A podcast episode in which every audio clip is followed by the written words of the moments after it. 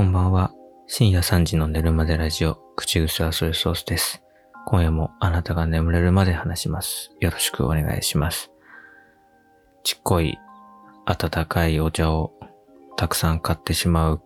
癖を直したい今日この頃です。冷えるとね、また次のあったかいちっちゃいお茶を買ってしまって、あの、で、またしばらくしたら、またあったかいの買って、みたいなのを繰り返して、カバンの中に3つぐらい入ってるっていう、そんな日々を過ごしております。まあ、すべてね、寒いこのお正月の冬がいけないので僕は何も悪くないんですが、そんな寒いお正月はですね、家の中で、えー毎日食べて激ハマりしたものがありまして、それも後でちょっと話したいと思います。それからですね、お正月、ハロプロのね、あのコンサートにまたちょっと行ってきて、それもちょっと話したいなというふうに思います。それからね、あと、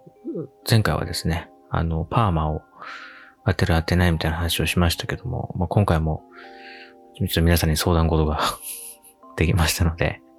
ぜひね、最後まで聞いて相談に乗っていただいて、もし、えーアンサーがあればメッセージを送っていただければと思いますので、どうぞ今夜もよろしくお願いします。番組では皆様からメッセージを募集しています。えメールフォームへのアドレスは、えー概要欄に貼ってありますので、そちらから飛んでいただければと思います。特にね、あのー固定のメッセージテーマはないので、えーこのトークを聞いての感想とか、うん、トークの端々の対するですね、お前それ間違ってるぞとか、そういうのを送ってください。番組のハッシュタグは全部日本語で寝るまでラジオ。番組のタイトルもそのまま、寝るまでラジオとつけて、えーぜひぜひ感想をつぶやいてみてください。よろしくお願いします。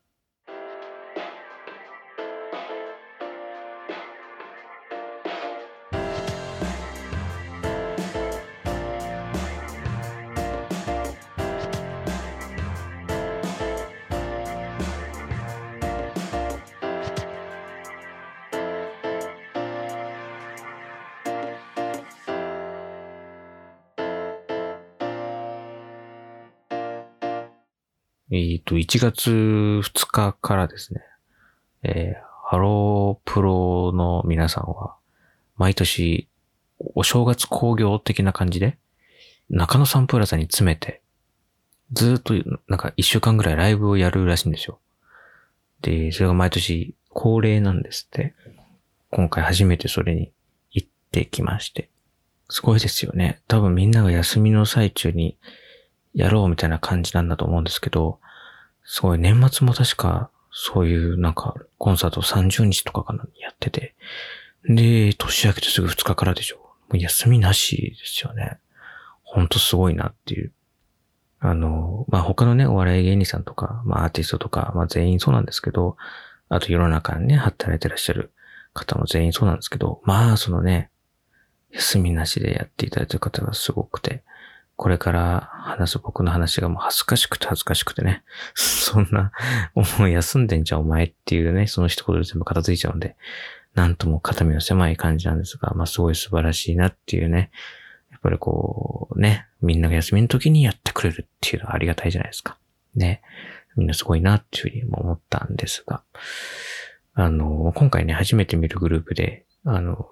Juice=Juice っていうグループと、 BEYOOOOONDS っていうグループのツーマンコンサートみたいな、だったんですよ。他にもね、あの、モーニング娘。とか、他のグループも同じようにツーマンでやってて、で、僕が見に行ったのはその2グループのやつだったんですけど、あの、初めて見るね、あの、 Juice=Juice っていうグループ初めて見る、あの、方々だったんで、そういうツーマンとかだとね、なんかこう新しく発見があったりね、あの、新しい好き、好きな曲が増えたりするんで、まあそういうのもあって、あの、すごい素直に、あの、楽しめたんですけど、まあそのね、あの、会場にね、行って、すごい聞いたのが、その他のファンの方々がね、すれ違いざまに、あ、どうも、あ明けましておめでとうございます、とかね。あ、どうもどうも、今年もよろしくお願いします、みたいな。そんな会話がすごいいっぱい聞こえてきて、なるほどなと。こういうね、あの、ハロプロのファンの人たちは、こういう新年のね、挨拶をこの中野サンプラザで、こう交わし合ってね、今年もお願いしますっていう、そういうね、あの、意思の疎通をね、やってるんだなと思って。それももう一個文化というかね。やっぱ長年こうやってきてるからこそ生まれる光景みたいなのってすごいいいなっていう。その全グループが出てくるんで、ツーマンでこう組み合わせは違うんですけど、代わり番号にこう、3時からこの人たち、で、6時からはまた入れ替わって別の人たちがライブやってって感じなんで、要はその、ほとんどのグループのファンの人たちがこう、一斉に集まるんですよね。だから多分、その、会が違っても、その会と会の間でちょっと会って挨拶するとか、一緒にご飯食べてから行くとか、多分そういうことやってるんじゃないかなと思うんですよ。あそういうのを見ててね、ああ、いいなと。一人で僕は見てました じゃあお前はどうなんだっていうと僕は一人でしたけどね。えー、誰かとライブとか行ったのって、マジで思い出せないぐらいないです。全部一人で行ってますね。そうそう。だからそういうあの、微笑ましいあの交流とかは、のお話は、ここでは一切できお届けできないので 何にもないんですが、淡々と見てました。はい。今回はその、なんか、インフルエンザで欠席するっていう方が多くて、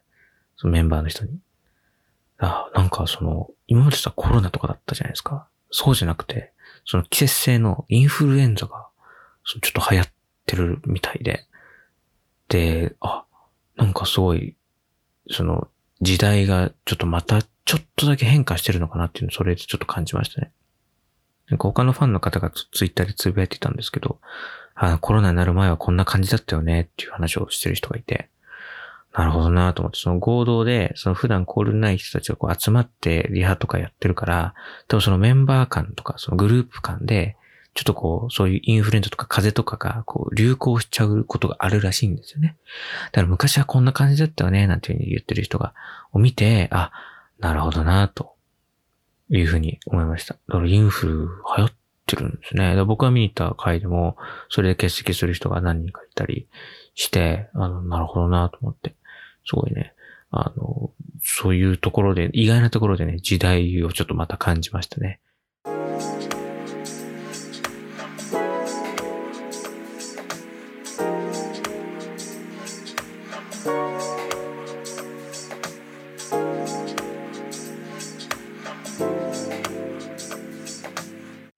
お正月、年越し、それから新年明けて、一番食べたものはやっぱりね、うん、果汁グミだね。いや、お餅とかじゃないです。まあ、そのもちもちしてるっていう意味では、まあまあ、お餅に近いかもしれないですけど。まあでも、これ本当にもう、ネクストジェネレーションの、あの、お餅は果汁グミでいいかも。はい。喉につまんないし。だからもうお正月からずっと食べ、お正月からもう大晦日からずっと食べてましたね。それからあとはね、チロルチョコのきなこ味だね。あのね、きなこ味のチロルチョコってあれ期間限定なのか時々にしか出てこないんですけど、今ね、売ってて、マジであれは、あの、きな粉いらないですよね、もう。チロルチョコのきなこ味さえあれば、世の中からきな粉がたとえ消えたとしても、まあしょうがないか。チロルチョコのきなこ味で代用しようっていう風になれるものですよ。あの、究極のカニカマみたいなのがあるじゃないですか。あの、本物のカニの実と、もう寸分たがわないぐらいのクオリティのね、究極のカニカマってありますけど、あれと同じで、まあ、最悪チロルチョコのきなこ味があるから、この日本の食卓は守られるよね、みたいな、そういう域にもう到達していますね。はい。これはもう、チロルチョコのきなこ味で、え、日本を支えていけるんじゃないかなっていう、僕は確信しているんで。だからもし、そのきなこ味のお餅を食べたいっていう人がいたら、果汁グミにきなこ、チロルチョコのきなこ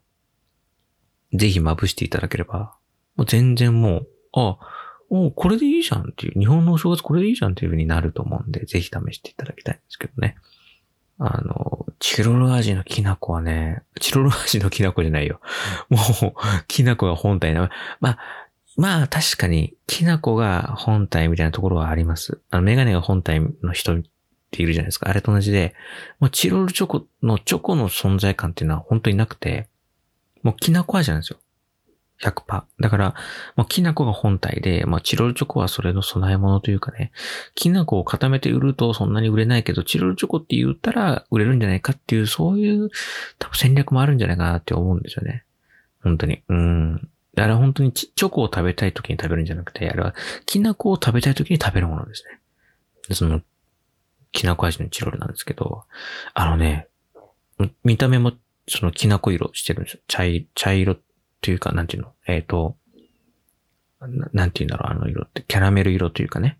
薄いキャラメル色。で、噛むと中に、お餅のちょっともちもちとして、あだからもう、それ、そういうことですよね。だからね。本当に。もう見越してる、日本の食を見越して、チロルはもう開発してるんですよ。真ん中にね、白いもちっとしたやつがちょっと入ってるんですよ。だから噛むとちょっともちもちっという風にするんですね。えー、だから、もうこれ本当に美味しいですね。はい。だからこれも、あの、ちょっとつまんじゃう感じで、この年末年始。これ食べながら年越ししましたね。はい、あとね、まあ、あとは、もう一個あげるとすれば、コアラのマーチね。コアラのマーチ。これはね、あの、甘じょっぱいを、やっぱこう、いいところついてくれるんですよね。あの、クッキー部分、あの、サクサク部分の軽い感じと、ちょっとその、なんか粉が振ってあるじゃないですか。コアラパウダーが。コアラ粉が、コアラの粉と書いて、コアラ粉が振ってあるじゃないですか。まぶしてあるじゃないですか。あれの、なんかその、しょっぱい感じと、その、中のチョコの甘い、その甘じょっぱいが、甘じょ、甘じょさく、カリ、カレショ、甘、カレショ甘っていう、あの、カレショ甘のリズムが、やっぱこう、止まらないんですよね。カレショ甘って、甘で終わると、ちょっとこう、甘ったるいから、もう一回カリが欲しくなって、二粒目に行っちゃうんですよね。で、まずその、カレショ甘って言って、また甘いで甘い、甘い甘いで終わると、ちょっと、甘ったりいな、つって、彼女甘、彼女甘、彼女甘ってこう、こう連鎖していってしまって、もう気づいたらもう、は、コアラがゼロになってる。コアラがゼロ引きになってるっていう、ゼロと、どっち？と、引き？とかな？コアラは。コアラがゼロとなってるっていう。中国もプンプンっていうぐらい食べちゃいますね。でも気づいたんですけど、僕ね。あの、これ遠足じゃんって思って、500円までですよって言われて買ってこれるやつだもんね。これ全部足して500円いかないからね。おやつは500円までですよって言われて、はーいって言って買ってこれちゃう。上にどれか1個は2個書いちゃいますからね。リッチ。金持ちですね。ソイソース君はね、本当にもう いやこれをね、多分、さっき言ったコンサートの帰りだったかな、1月2日かなんかに買いに行ったんですよ。スーパーに、スーパーのレジ打ちの人が、本当に女子高生みたいな子だったかな。多分。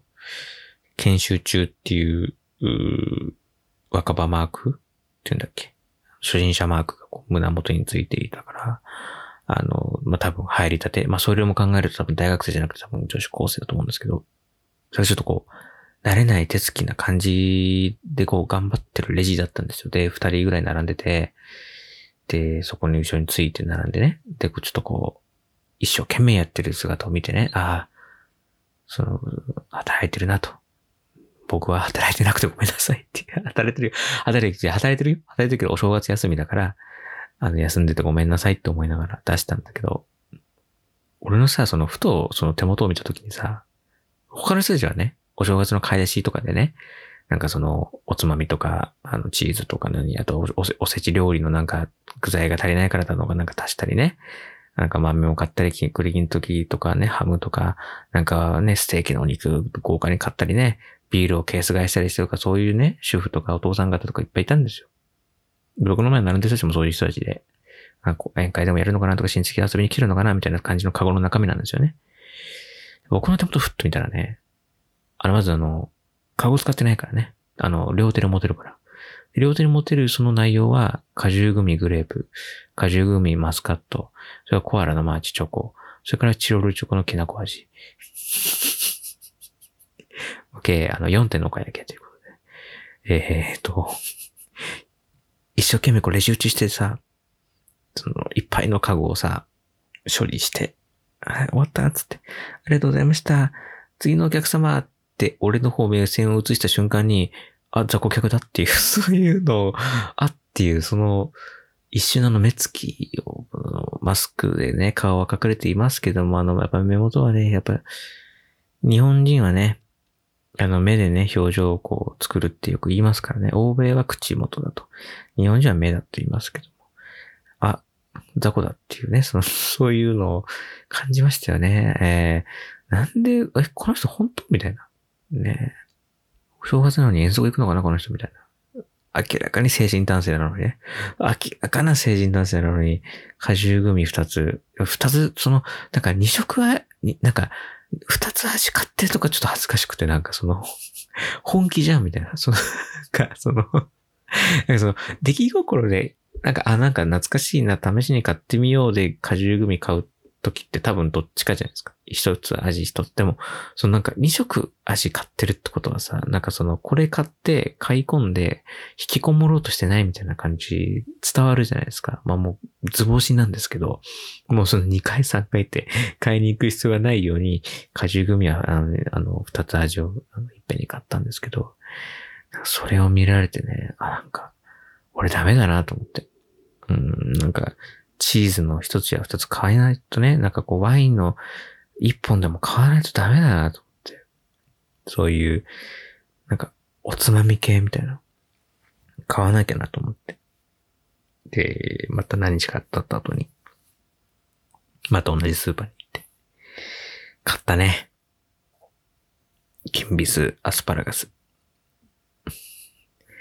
あれだともうあの、パッケージの裏に書いてある、あの、これ今手元にあるんですけど、あの、ぜひね、おつまみに料理してくださいと書いてあるし。お酒のお供にみたいな書いて、アレンジレシピと書いてありますから、これ。でももう大人ですよね、僕も。あの、銀ビスアスパラガスを買った僕は、あ、この人大人ってきっと思ってくれたと思うんで。あの、それでも大丈夫です。あ、あと僕あの、カード払いしたんで大丈夫です。カード払いした。はい。カード払い。お大人の余裕ですよね。やっぱね。そこは、そこはやっぱこう、ビザでっていうね。そこですよ、やっぱ。やっぱここはやっぱこう、女子高生には真似できない領域なんで、やっぱこう、果汁グミ、コアラのマーチ、チロルチョコ、スキンビス、アスパラガスをビザで買うっていう。そんな、お正月でしたね。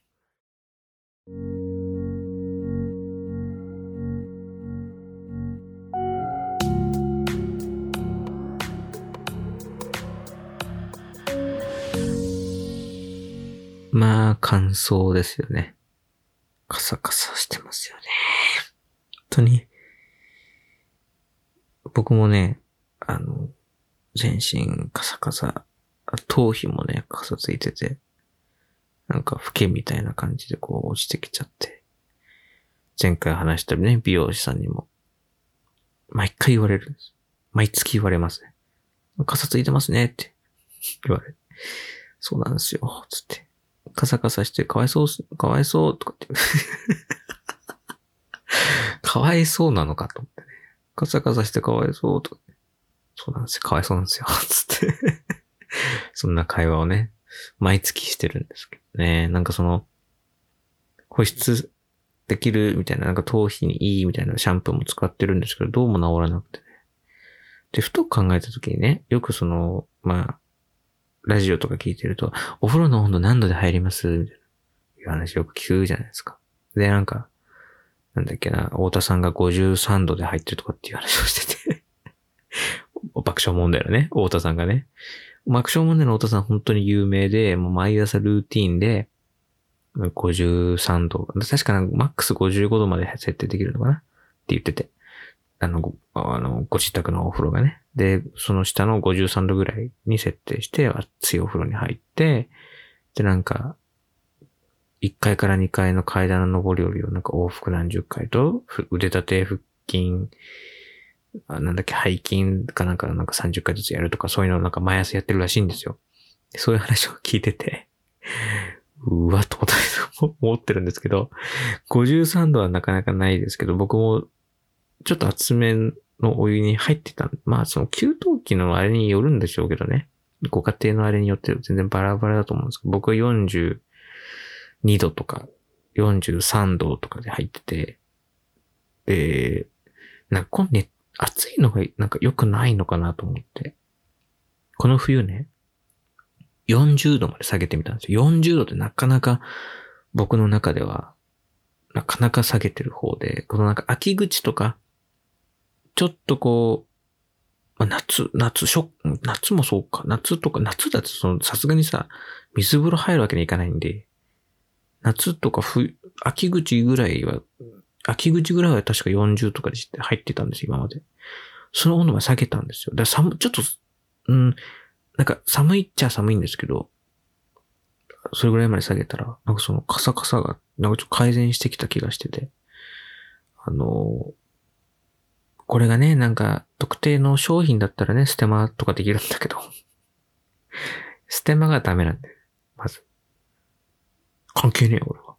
俺芸能人じゃないし関係ない。ガンガンステマやってきますけど。や、やったって、効果がね、ないからね。あの、僕のステマはね、お湯の温度を下げるっていうステマですよ。すぐできる。0円でできるから。ぜひ試してほしいんですけど。なんかそうやったら、なんか、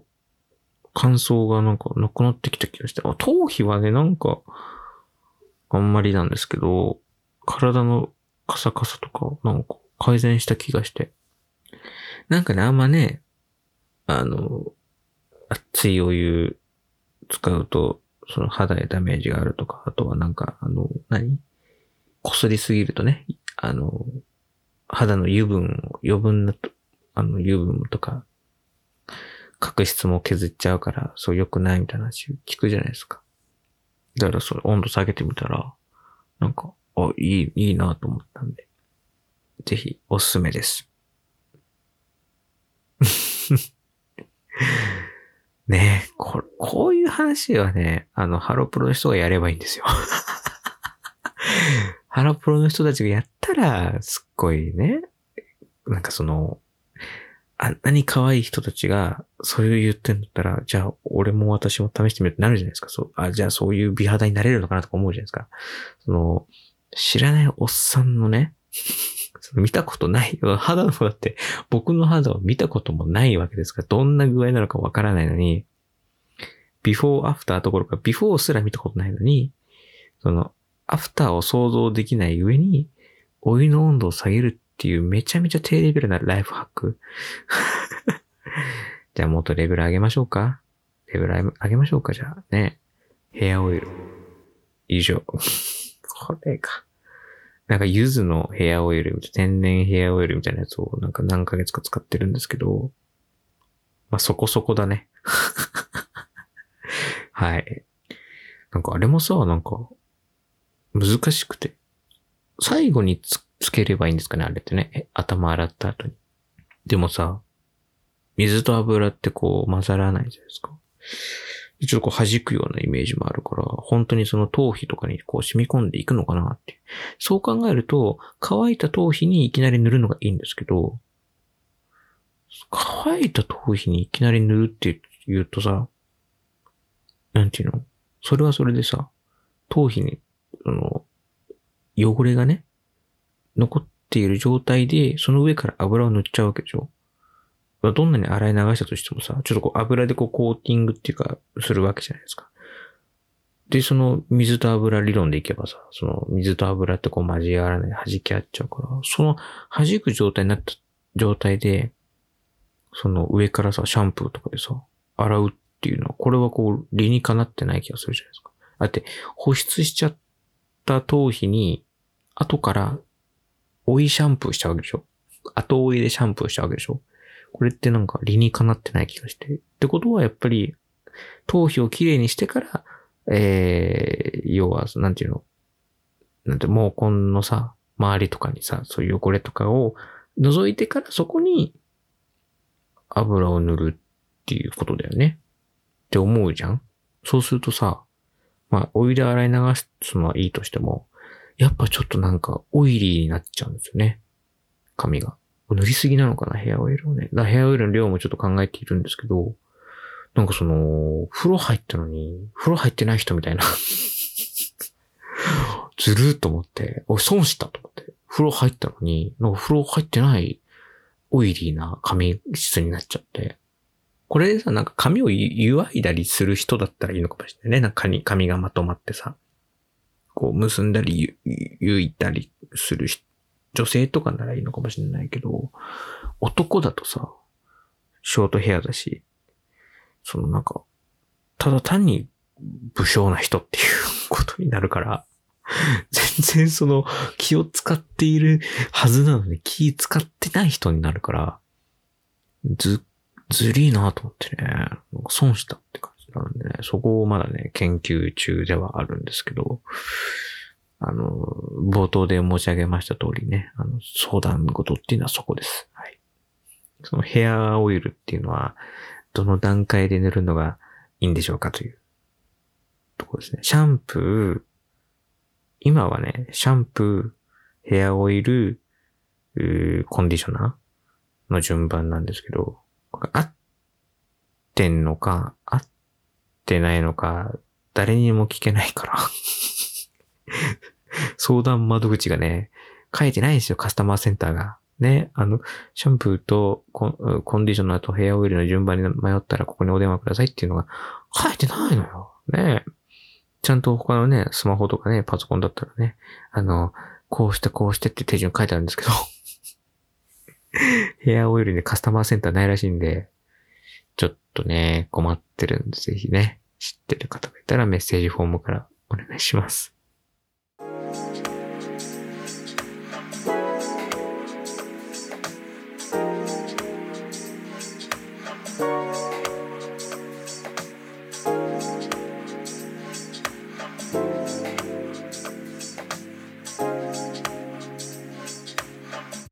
この番組で皆様からメッセージを募集しています。メッセージフォームへのリンクは概要欄に貼ってありますので、そちらからぜひ飛んで、えー、フォームがね、ありますので、パチパチっと、サクサクっと入力をして、ぜひお気軽にポチッと送信していただければと思います。またね、ツイッターのハッシュタグ、寝るまでラジオ、寝るまでラジオと、日本語でつけてね、あの、感想をつぶやいていただければ、ここね、ツイッターもね、ぜひね、たくさんつぶやいてほしいんですよね。僕が告知ばっかしててちょっとつぶやきづらいのかもしれないですが、ぜひね、あのお気軽にね、つぶやいて大丈夫ですので、ぜひよろしくお願いします。いつも読んでますので、ありがとうございます。